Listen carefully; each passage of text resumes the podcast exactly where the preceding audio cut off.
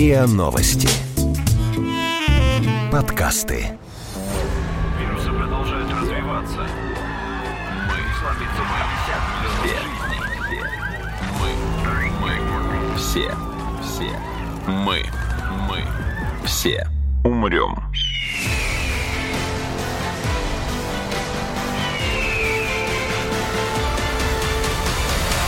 Мы все умрем.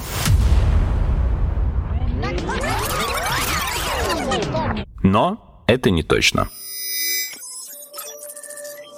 Здравствуйте. Это подкаст «Мы все умрем, но это не точно», где мы с научной точки зрения обсуждаем, что несет Земле и человечеству обозримое будущее. Меня зовут Игорь Кривицкий, я заболел, и по моему голосу слышно, что я, скорее всего, точно умру. Но пока я еще жив, и я постараюсь не заразить моего сегодняшнего гостя. А со мной сегодня Дмитрий Замолодчиков, доктор биологических наук, главный научный сотрудник Центра по проблемам экологии и продуктивности лесов Российской Академии Наук. Здравствуйте, Дмитрий Геннадьевич. Здравствуйте. Дмитрий Геннадьевич, я хотел обсудить с вами а, тему, которая сейчас и так везде, и собственно, наверное, это будет моим первым вопросом. Почему она везде? Я говорю про а, лесные пожары. То есть, насколько я помню, ну, просто из-за из того, что я существую в цифровой среде, леса горят каждый год, и не только у нас. Почему в этом году вокруг них такая шумиха? Э, мне больше нравится версия именно по, про хайп. Дело в том, что леса действительно горят каждый год, но уровни, масштабы лесных пожаров каждый год очень сильно отличаются в различных регионах. Вот если мы берем только Россию, то, конечно, в этом этом году уровень лесных пожаров достаточно высок, но он еще не рекорден. Вот к настоящему времени площадь лесных пожаров в России составила 6 миллионов гектар. Но, скажем, в прошлом году она была 8 миллионов гектар. А в 21 веке наиболее рекордные были величины в 2003 и в 2008 году. Они были примерно по 10 миллионов гектар. Это все в России? Это только, угу. соответственно, величины для России. Вот мне кажется, с этим годом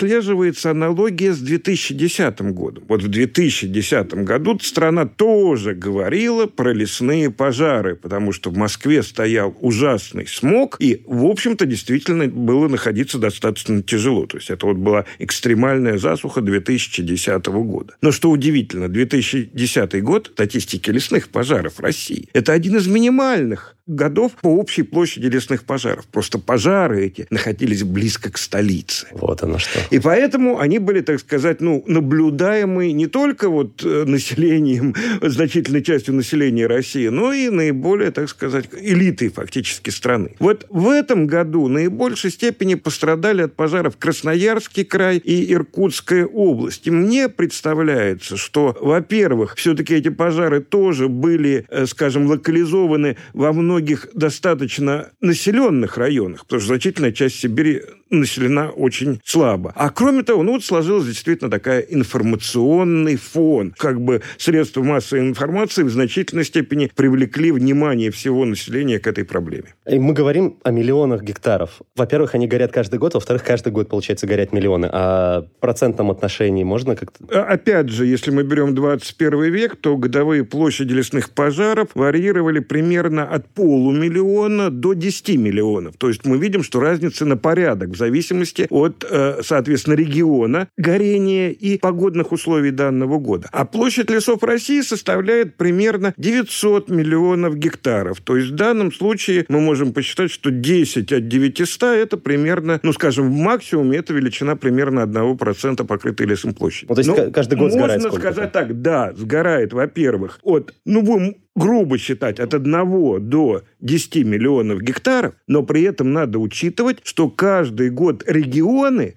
которых сгорают эти леса, различны. То есть, если в этом году это Красноярский край и Иркутская область, то в следующем году это может быть, к примеру, Якутия и Магаданская область. Еще в каком-либо, э, соответственно, году это может прийтись либо на регионы европейской части, либо на регионы Урала. То есть, пространственное распределение пожаров очень сильно варьирует каждый год. А с какой скоростью восстанавливаются леса после пожара? Ну, э, это в первую очередь зависит от того, какой лес сгорел. Вот если мы рассматриваем, например, например, старовозрастный хвойный лес, да, где деревья имеют возраст, ну, скажем, 100, 120, 150 лет, ну, вполне очевидно, что если весь древостой погиб, то такой же лес на его месте может восстановиться не менее чем через 100 лет. Но на самом деле реальный срок может быть и намного больше. Потому что, во-первых, сама гарь, на ней деревья начинают восстанавливаться не сразу. А кроме того, существуют смены пород. По-научному это называется сукцессией. Если у нас исчез хвойный лес, либо сгорел, либо был срублен. На его месте восстанавливается, как правило, мелколиственные породы. Береза, осина, ольха. И вот только когда они вырастут и станут соответственно, большими уже после 50-60 лет, только тогда идет восстановление маленьких елочек под ними. То есть реальный срок восстановления хвойной тайги, он составляет, именно спелый,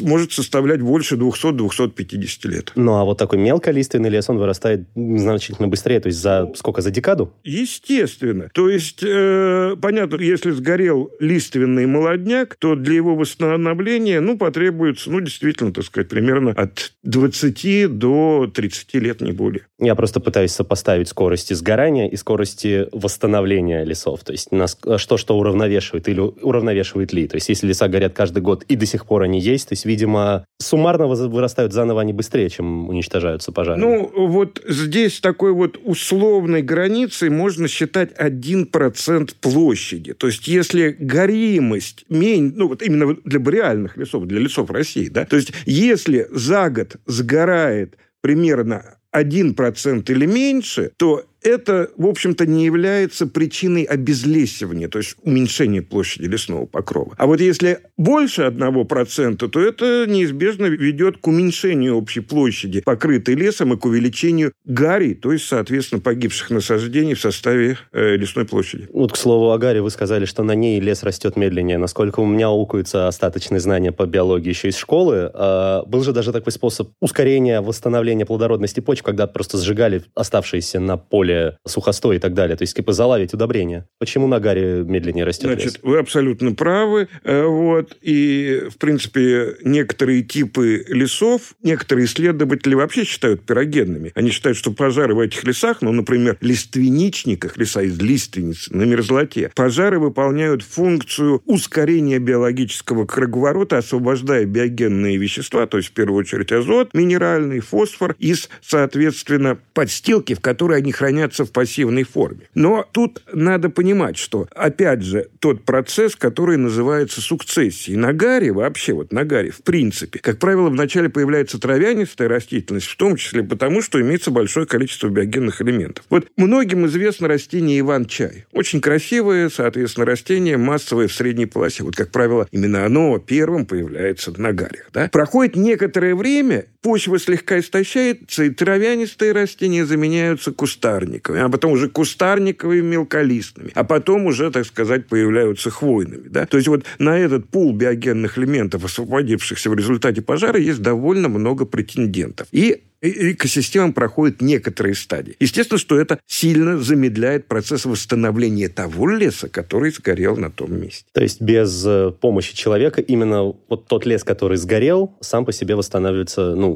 очень, будет восстанавливаться очень долго. Опять же, какой лес? Если хвойный, то да. Ну, именно лес. То есть вы говорите, все равно начинается сначала с травянистых, потом кустарных растений. То есть, по сути, сначала надо пройти этап степи этой ну, территории. это не степи, ну, не степь, это да. луговая растительность. Будем говорить, соответственно, про луговую травянистую растительность.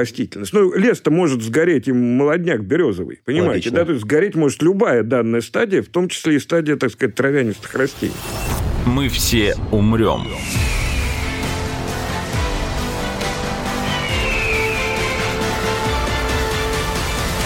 Но это не точно.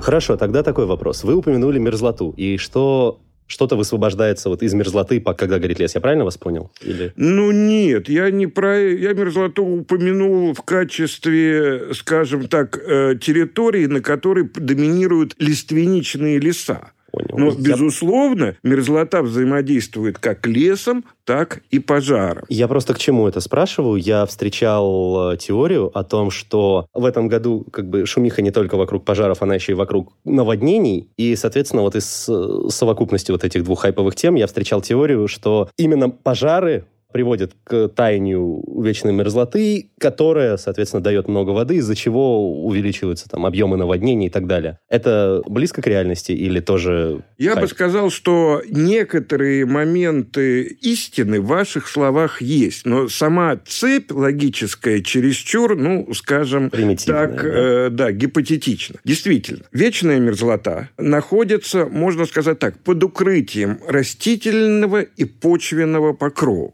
Э, понятно, что органическое вещество является плохим проводником тепла. И если, значит, соответственно, над мерзлотой находится лес, находится большое количество подстилки, находится большое количество органического вещества почвы, то, соответственно, верхний слой грунта протаивает существенно меньше, чем если бы это были различные минеральные, соответственно, горизонты, ну, типа песчаных, глинистых и так далее и тому подобное. Вот мне самому приходилось, соответственно, работать в тундровых экосистемах. И эти работы показали, показали, что, скажем, в окрестностях Воркуты прохождение пожара увеличивает сезонную глубину оттаивания, то есть сверху, да, примерно в два раза, да, то есть как бы в, в тундре не горевшей 50 сантиметров, а в тундре, значит, соответственно, горевшей, на гаре, так сказать, тундровой, боль, оттаивание больше метра. Понятно, что когда мерзлота оттаивает, то те вещества, которые в ней хранились законсервированными, вовлекаются в биологический круговорот. Это относится и к воде, потому что мерзлота состоит из воды. Но тут надо понимать, понимать, что при горении тепло распространяется вверх. Оно уходит в атмосферу,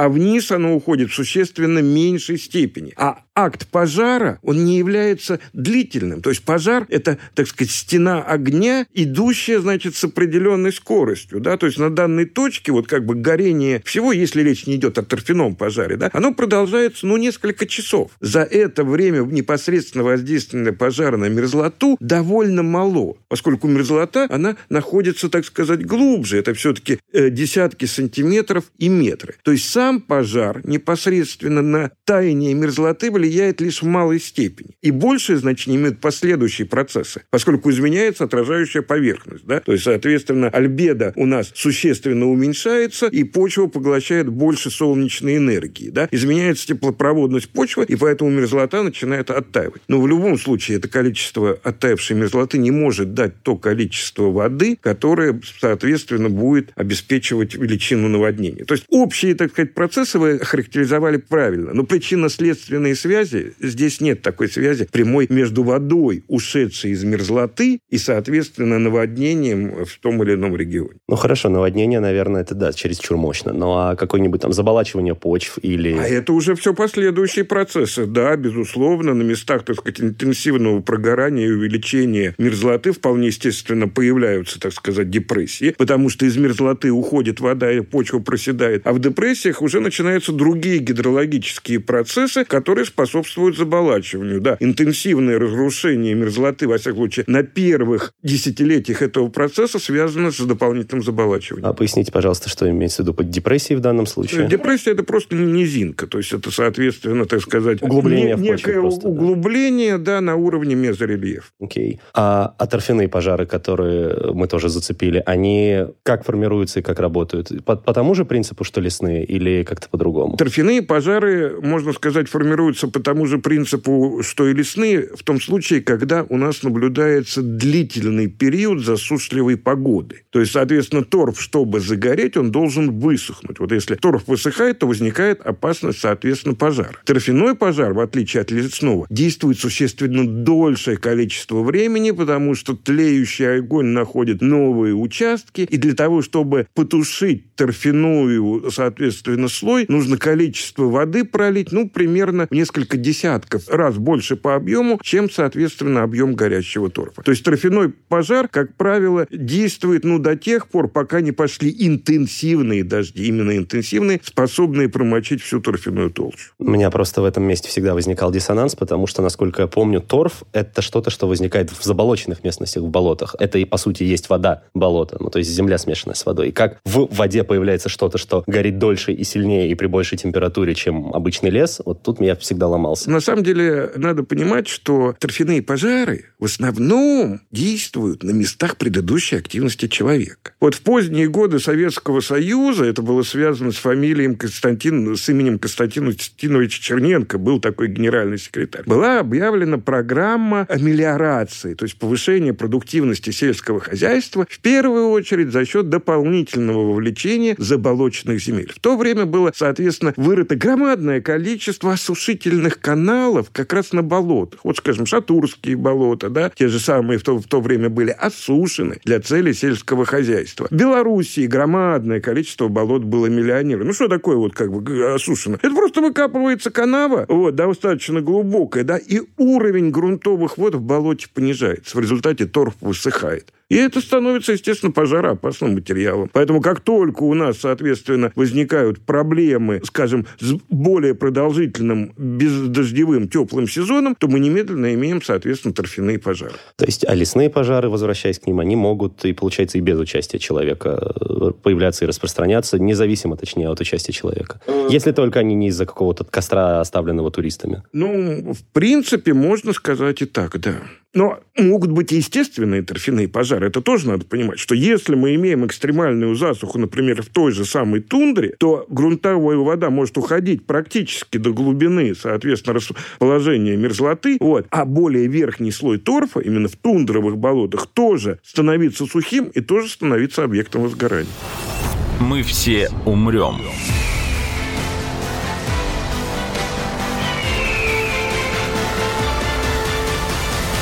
Но это не точно.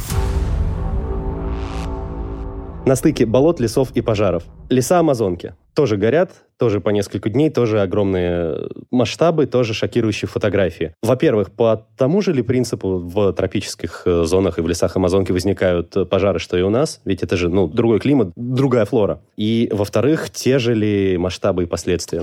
Ну, вообще-то я несколько удивлен вашими заявлениями о масштабных пожарах в лесах на Амазонке. Леса Амазонки являются дождевыми тропическими лесами. Да? Что значит дождевые? Это значит, что они развиваются в тех местах, где годовой уровень осадков превышает соответственно, 2000 миллиметров в год. То есть это слой выпадающей воды 2 метра. Да? В Москве это примерно 600 миллиметров, значит, соответственно, за год. Вот ровно поэтому я удивляюсь и спрашиваю, потому что... Я, вот... честно скажу, я вот как-то ну, иногда я признаю, что я чего-то не знаю. Скажем так, мои собственные наблюдения, которые мне приходилось осуществлять и в Амазонии, и, скажем, и в Индонезии, я ни разу вообще не видел, так сказать, последствий гари. То есть там тоже могут возникать в связи с изменением климата сезоны более сухой погоды. Да? То есть, опять же, для того, чтобы пожар развился, должен быть период теплой, ветреной и сухой погоды, ну, скажем, так сказать, сроком не меньше, чем 10 дней. Да? Вот чтобы развилась пожароопасная ситуация. В Амазонии, ну, конечно же, такие ситуации реже, чем в нашем условиях нашего континентального климата. И, если честно, то я вот среди научной литературы не встречал статей о катастрофических последствиях лесных пожаров в Амазоне. Видимо, дело тоже в шумихе, потому что, ну вот, например, за этот год, по данным Национального института а, космических исследований бразильского, за этот год количество очагов возгораний в лесах Амазонки увеличилось на больше, чем на 65%, и зарегистрировано почти 73 тысячи возгораний. При том, что в прошлом году было 39 тысяч э, очагов возгорания. То есть это больше, ну, почти в два раза. Ну, очаг возгорания – это все-таки не совсем то, что, так сказать, лесной пожар, да? То есть это очаговое сгорание до масштабного лесного пожара должно пройти некоторое время и возможность распространения, так сказать, огня. А в принципе, так сказать, количество очагов возгорания, оно зависит ну, от двух факторов. От, с одной стороны, от возможности, как я уже, уже говорил, от, от погодных условий. А с другой стороны, это как раз вот непосредственных причин возникновения, что во многом связано с деятельностью человека. И вот вообще, в принципе, повышение мобильности населения, и в том числе туризма, оно, безусловно, так сказать, приводит к увеличению количества возгорания лесов. То есть очаг, количество очагов возгорания не равно масштаб пожара. Приведу пример по России, поскольку статистика по России все-таки мне ближе. Конечно, да, пожалуйста. Вот в среднем мы берем европейскую часть и сибирскую часть, потому что европейская часть существенно меньше по площади. Вот по масштабам пожаров Сибирь в среднем на единицу площади в 10 раз превосходит европейскую часть. На один гектар лесов площадь сгоревшая, доля сгоревшей площади в Сибири примерно в 10 раз больше, чем в европейской части. Но при этом по абсолютным количествам пожаров европейская часть примерно в 4 раза опережает Сибирь. По количествам пожаров это как? То есть по вот как раз очагам или по... По количеству очагов. То есть ага. пожары, пожарная статистика, она формируется, с одной стороны, по количествам пожаров, да, то есть сколько произошло возгораний, соответственно, развившихся в лесной пожар, да, и по общей площади пройденной огнем. То есть, условно говоря, эта ситуация означает, что средний лесной пожар в Сибири занимает на порядке большую площадь, чем, соответственно, средний лесной пожар в европейской части. Недавно я встречал одно научное исследование, авторы которого говорят, что на основе тех выбросов сажи и дыма, которые были во время лесных пожаров, можно смоделировать, это не значит, что она наступает, но можно смоделировать последствия, такие же были, как говорят, от ядерной зимы. То есть, когда на больших территориях небо и атмосфера, в принципе, настолько заполнены какими-то посторонними частицами, что они блокируют большую часть солнечного света, из-за чего на этой территории падает очень сильно средняя температура. Может ли быть настолько большим, настолько масштабным лесной пожар, что действительно привести к локальному, а то и не очень локальному вот эффекту ядерной зимы? Вы задали очень интересный вопрос. Ну, действительно, вот модельные исследования ядерной зимы, вообще, вот, так сказать, формулировка такая «ядерная зима», они э, показали, что в условиях тотального глобального ядерного конфликта в атмосферу поднимется такое количество аэрозолей, то есть, соответственно, частиц пыли, сажи и так далее, что они будут присутствовать в атмосфере в течение длительного количества времени и будут просто отражать солнечный свет, в результате чего свет будет уходить в космос, не доходя до поверхности Земли, поэтому поэтому разразится, соответственно, ядерная зима. Частично эти слава богу, теоретические рассмотрения доказываются, скажем так, наблюдением извержения вулкана. Вот, в принципе, самое мощное извержение на человеческой памяти – это вулкан Кракатау в 1888 по году. Ну, не точно, примерно, да? Вот. И оценки различаются, но считается, что это извержение привело к снижению глобальной температуры примерно на градус в течение двух лет после извержения. Действительно, при горении лесов значит, э, в атмосферу попадает определенное количество сажи и, соответственно, других э, взвешенных частиц. Да? И, в принципе, есть оценки, которые позволяют оценить эту величину. То есть вот в среднем с одного гектара лесов количество сажи, поднимающейся в воздух, составляет примерно 300 килограммов. 300 килограммов 300 с одного гектара. килограммов с одного гектара. Да. А какая должна быть э, концентрация для того, чтобы можно вот было сейчас наблюдать? мы попробуем как раз вот это вот, так сказать, оценить. То есть вот мы рассуждаем на уровне простых чисел, так сказать, по поводу вашего вопроса. Значит, вот берем 10 миллионов гектаров. Да? Да. Берем 10 миллионов гектаров, и мы получаем, что это приведет к выбросам примерно, э, значит, соответственно, 3 миллионов тонн сажи, а в, соответственно, объеме это будет примерно 6 миллионов кубических метров. Значит, дальше. Пересчитаем в километры кубические. Почему станет ясно потом? 6 миллионов кубических метров – это примерно 6 тысячных кубического километра. Ну да, кубический километр – это тысяча метров, тысяча метров и тысяча метров. То есть 10 в девятой. Да, 6 миллионов кубических метров – это 6 тысячных кубического километра. Совершенно верно, да? Так вот, Пинатуба, сколько он выбросил материала, да? Вот эта цифра известна. Он выбросил 18 кубических километров. Это в три тысячи раз больше получается, чем... То есть, вот понимаете, опять же, то есть здесь в данном случае логика присутствует, Даже но... не в три тысячи, извините, в 30 тысяч Да, то есть вопрос, больше. соответственно, в количествах. Вот для того, чтобы снизить температуру Земли на 1 градус на 2 года, нужно выбросить 18, соответственно, кубических километров. Грунта, пыли, пепла и так далее и тому подобное. Для да? этого должна сгореть, по сути, вся Сибирь, чтобы хотя бы Намного больше. Даже, даже, больше. даже вся Россия, и тогда мы приблизимся к одному кубическому, соответственно, километру. А в России лесная площадь больше, чем в Америке, да? И в Северной, и в Южной? Э, ну, если по отдельности если брать в целом два континента, то несколько меньше, а по отдельности, конечно, больше. Мы все умрем.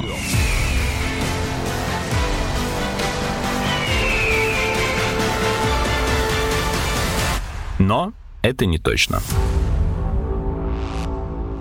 И последний, но не по значению вопрос, который я должен задать, потому что он очень волнует мою девушку. Что происходит с животными в лесах, которые сгорают? Ну, то есть, кроме тех животных, которые, к сожалению, погибают в пожаре, получается, как-то меняется их реал обитания, их концентрация в соседних с сгоревшими лесами областях. Как это влияет на фауну? Ну, э, это влияет вообще, так сказать, по-разному на различные виды животных. Вот мы же должны помнить, что животные это не только, скажем, там олени, медведи и так далее и тому подобное, это птицы, но насекомые это птицы, насекомые, да, беспозвоночные. Понятно, что значительная часть беспозвоночных сгорает в пожаре. Но при этом, в свою очередь, любой пожар всегда оставляет определенные не сгоревшие или мало сгоревшие участки. Вот недавно была защищена диссертационная работа как раз по процессам восстановления фауны беспозвоночных после пожаров. Они показали, что именно в этих, по-моему, автор назвал перфугиуме, в отличие от рефугиумов, да, О, вот сохраняет... пожалуйста, ну, что это рефугиум такое? это, скажем так сказать, э, место, обладающее особыми климатическими условиями, где, скажем, растительность может переживать серьезные климатические колебания. Ну, например, горячие ключи в арктических регионах. Место сохранения фауны более теплолюб... флоры, прошу прощения, теплолюбивых регионов. А перфугиум – это место, где вот как раз в случае какого-то катастрофического воздействия краткого те или иные виды могут, так сказать, просуществовать. Короче, значит, животные, они очень разные. Со степенью подвижностью тоже очень разные. Понятно, что мелкие животные, то есть насекомые, скажем, жуки, гусеницы бабочек и так далее, и тому э, подобное, вот, они не могут уйти, либо убежать, либо улететь от пожара. Да? Но любой пожар, когда идет, он по-разному поражает различные участки. И в любом, даже очень мощном пожаре можно найти участки подстилки слабо сгоревшие и слабо, соответственно, измененные высокими температурами. Вот в них эти животные сохраняются. Эти участки после восстановления экосистемы становятся теми центрами, из которых идет расселение и восстановление животного мира, который, в свою очередь, следует за восстановлением растительности. Понятно, что крупные животные, такие как, скажем, зайцы, лисы, волки, да, которые, они способны уйти от пожара и, в принципе, обладая высоким, э, очень тонким обонянием, они достаточно заранее чувствуют приближение стены огня и способны, так сказать, уйти. Но в некоторых ситуациях это тоже не дается, и тогда, соответственно, животные гибнут. Понятно, что восстановление биоразнообразия в первую очередь обеспечивается именно сохранившимися видами по тем или иным причинам, либо за счет, так сказать, кратковременной миграции, либо за счет, так сказать, нахождения убежища, переживших этот катастрофический момент. Кратковременная миграция, то есть, получается, после пожара, когда он закончился, часть животных, как минимум, возвращается на места пожарища? Ну, значит, это зависит в первую очередь от того воздействия, который пожар оказал на лесную экосистему. Вот мы говорим лесные пожары, лесные пожары. На самом деле лесные пожары очень разные. В первую очередь они делятся на две большие группы группы верховой пожар, когда горит весь древостой сверху от кроны до, соответственно, низа. Да? Вот. И это приводит вообще, ну, фактически к полной гибели экосистемы. То есть деревья погибают, в том числе, так сказать, погибает, ну, фактически вся наземная биота, включая растения и животные. А есть такое понятие низовой пожар. Это пожар, который, соответственно, идет только по земле по подстилке, по травянистой растительности, особенно сухой, по валежу, который, значит, лежит, соответственно, на поверхности. Деревья в этом случае страдают, поскольку у них слегка обгорают, скажем, нижние части, но при этом они не погибают. И вот после низового пожара животные действительно просто могут вернуться в этот лес. После верхового пожара им просто нечего делать в этом лесу. А как низовой пожар не всегда трансформируется в верховой? Ведь если огонь распространяется вверх, то есть если горит у корней, ну, должно ползти вверх по стволу, ну, то есть такая ведь логика обывательская. Ну, надо мере, сказать, моя. что это сильно тоже зависит от погодных условий. Понятно, что сухие листья высыхают в первую очередь в то время как листья живых растений не так-то просто, соответственно, зажечь. Именно поэтому низовой пожар, особенно в породах лиственных, где листья существенно хуже горят, достаточно распространены. В хвойных породах намного проще происходит. Но чисто по статистике на долю верховых пожаров, да, вот в тех миллионах гектарах, про которые мы с вами говорили, на долю верховых пожаров приходится примерно 10-15% ежегодно. То есть именно низовой пожар является более распространенным, соответственно, в лесах России. А Дыма и сажи какой дает больше? Ну, естественно, верховой, но и низовой тоже дает дым и сажу. Да, логично. Поскольку у нас программа как «Мы все помрем». Мы все умрем, но это не точно. Да, вот да. как бы помереть от лесных пожаров, наверное, мы все-таки вряд ли сможем. Я уж очень на это надеюсь. Вот, потому что, ну, в общем, трудно себе представить такое изменение климатической ситуации, что дожди во всем мире прекратятся на, соответственно, несколько недель, чтобы везде возникла пожароопасная ситуация. Но им, они могут не прекратиться, но они могут просто, не знаю, отсрочиться и пройти на несколько недель позже, например, из-за чего, собственно, загорится большая площадь, настолько больше, что уже это будет погранично к катастрофе. Ну, вы знаете, все-таки Земля достаточно большая, если не брать масштабы галактики. Вот. И э, погодные условия все-таки очень сильно различаются. Мы же не зря говорили про дождевые леса, в которых, ну, скажем так, ну, не меньше двух, две трети дней, так сказать, приходится именно на дни с дождями. То есть даже в сухой период все равно могут идти, так сказать, вечерние дожди. Вот. А кроме того, вот надо понимать, что вот эти вот проблемы с лесными пожарами часто ассоциируют с проблемой климатических изменений. Вообще, вот, в принципе, глобальное потепление, оно, по идее, должно, так сказать, усиливать возникновение экстремальных ситуаций в силу того, что температура выше. На самом деле это не совсем так. Дело в том, что когда температура выше, то всегда больше осадков. Потому что теплый воздух способствует усилению испарения и, соответственно, способен переносить больше осадков. Да? Вот если мы уже говорили про то, что в тропических лесах выпадает от 2000 миллиметров осадков за год. 2000, 3000, 4000, так сказать, и более. Да? В средней пласе среднее количество осадков в среднем равно, допустим, так сказать, 500-600. В арктической зоне 200-300. Почему? Потому что это все прямо зависит от температуры воздуха. Мы говорим именно про жидкие осадки или про там твердые, тут вроде снега тоже? Э, мы говорим и про те, и другие, да, потому что просто воздух способен больше переносить водяного пара. А уж в какой форме это выпадает, это уже, так сказать, второй вопрос. Это что означает? Это означает, что глобальное потепление неизбежно приводит к увеличению количества осадков. Именно поэтому наводнения встречаются чаще. А что это означает? Это означает, что, в принципе, вот такой вот глобальной сухой катастрофы не будет. А проблемы, так сказать, как бы с осадками будут присутствовать в первую очередь там, где и сейчас осадков. Вот так вот развивается процесс глобального потепления, что там, где осадков много, их становится еще больше, а там, где их мало, то их, как правило, становится еще, так сказать, меньше. То есть дело в перераспределении, получается, просто этих вод. Да, безусловно, в тех или иных регионах и дальше будут возникать катастрофические ситуации с лесными пожарами. Когда эти ситуации будут укладываться, скажем так, в леса, которые находятся в населенных областях, да, то, безусловно, будут серьезные проблемы, в том числе и для населения, и будет масса, так сказать, свидетельств в средствах массовой информации. Но вот если мы берем, так сказать, как бы в целом эффект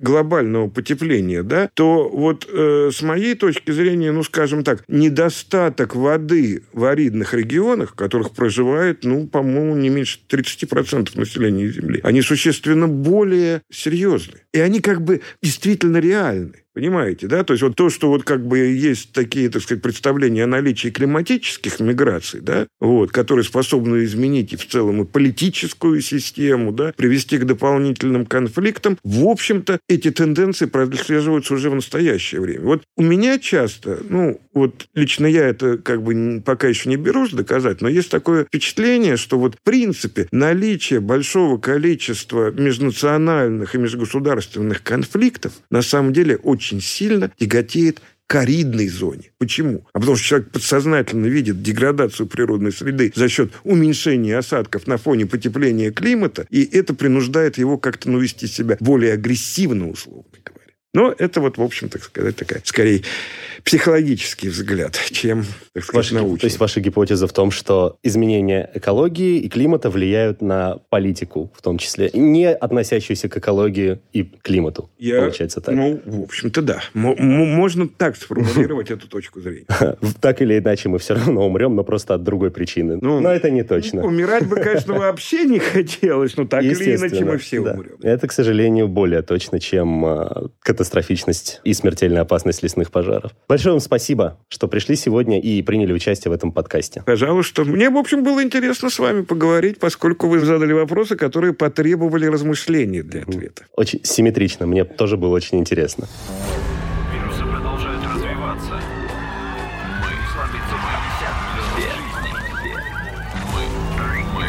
все, все, мы, мы, все умрем.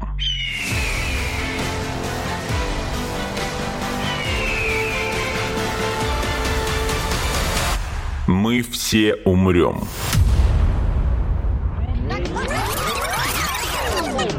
Но это не точно.